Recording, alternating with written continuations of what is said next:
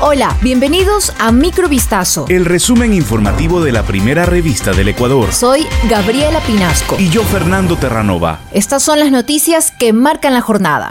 La focalización de los subsidios a los combustibles y la moratoria de deudas centrarán este miércoles el inicio de las primeras mesas técnicas de diálogo ampliado entre el gobierno de Ecuador y el movimiento indígena para atender las demandas que motivaron el mes pasado unas protestas que duraron 18 días. Una fuente del Ministerio de Gobierno confirmó que en la mesa de focalización de combustibles estarán representantes del Ministerio de Transporte y Obras Públicas y del Ministerio de Economía y Finanzas en la de la mesa de banca pública y privada, así como delegados de las organizaciones indígenas. Ya el 1 de julio, un día después de que se firmara el Acta por la Paz, que puso fin a las movilizaciones, el presidente Guillermo Lazo comenzó a poner en práctica lo acordado en el marco de las protestas al reducir el coste de los combustibles subsidiados y derogar el decreto que promovía la actividad petrolera. Con ello se redujo en 15 centavos de dólar el precio congelado de las gasolinas de 85 octanos y del diésel, de manera que ahora cuestan 2,40 centavos y 1,75 centavos respectivamente por galón.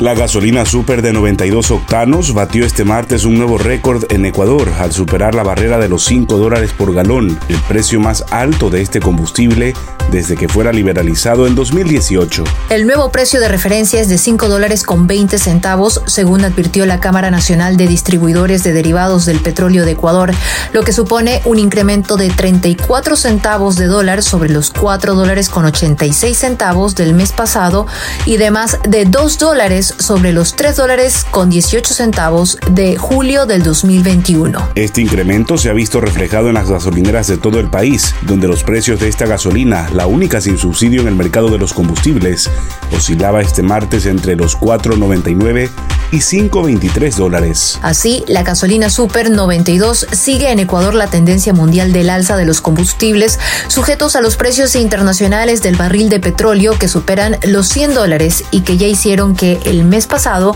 Estados Unidos también rompiese la barrera de los 5 dólares por galón de gasolina. Un informe realizado por la Oficina de las Naciones Unidas contra la Droga del 2020 reveló que Guayaquil se contempla como uno de los principales puntos de partida para el envío de cocaína, después de Buenaventura, Colombia. Mientras que a nivel de país, Ecuador ocupa el tercer lugar entre los 10 países donde se incautó más cocaína en el mundo. En primer lugar se ubica Colombia y en segundo lugar se encuentra Estados Unidos, seguido por países como Brasil, Bélgica, entre otros. Las diferentes rutas que cubren las líneas navieras hacia diversos puertos son utilizadas para el transporte de estas sustancias, por ejemplo en lo que corresponde a los países de América del Sur más mencionados como países de salida de cargamentos de cocaína con destino a Europa en 2020 fueron Brasil, Colombia y Ecuador. Según cifras proporcionadas por el Business Alliance for Secure Commerce de enero a finales de junio del 2022, tan solo en Ecuador se han incautado 110 toneladas de cocaína aproximadamente.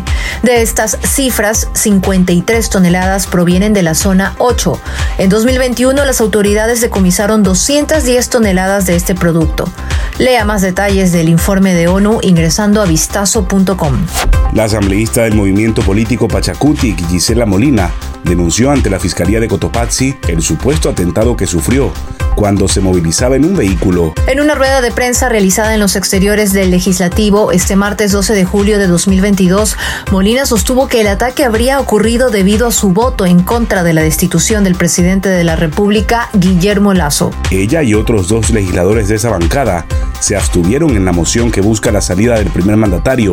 No es porque yo tenga ninguna empatía con ese señor, simplemente porque yo no soy títere de nadie, señaló. Molina dijo haber recibido audios, llamadas y mensajes de voz amenazantes sobre ataques contra su vida y hasta con incendiar su casa. Textualmente dijo, a mí nadie me obliga, ni me amenaza, ni me impresiona. Un euro valió un dólar durante un breve momento este martes 12 de julio de 2022.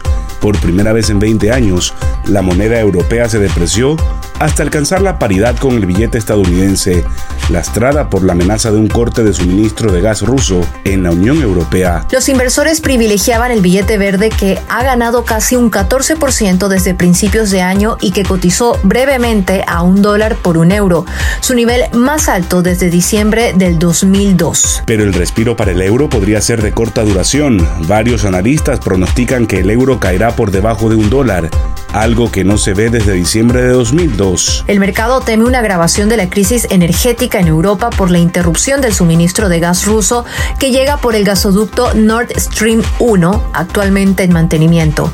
Esta situación atiza los temores de que haya una recesión en Europa. Esto fue Microvistazo. El resumen informativo de la primera revista del Ecuador. Volvemos mañana con más. Sigan pendientes a vistazo.com y a nuestras redes sociales.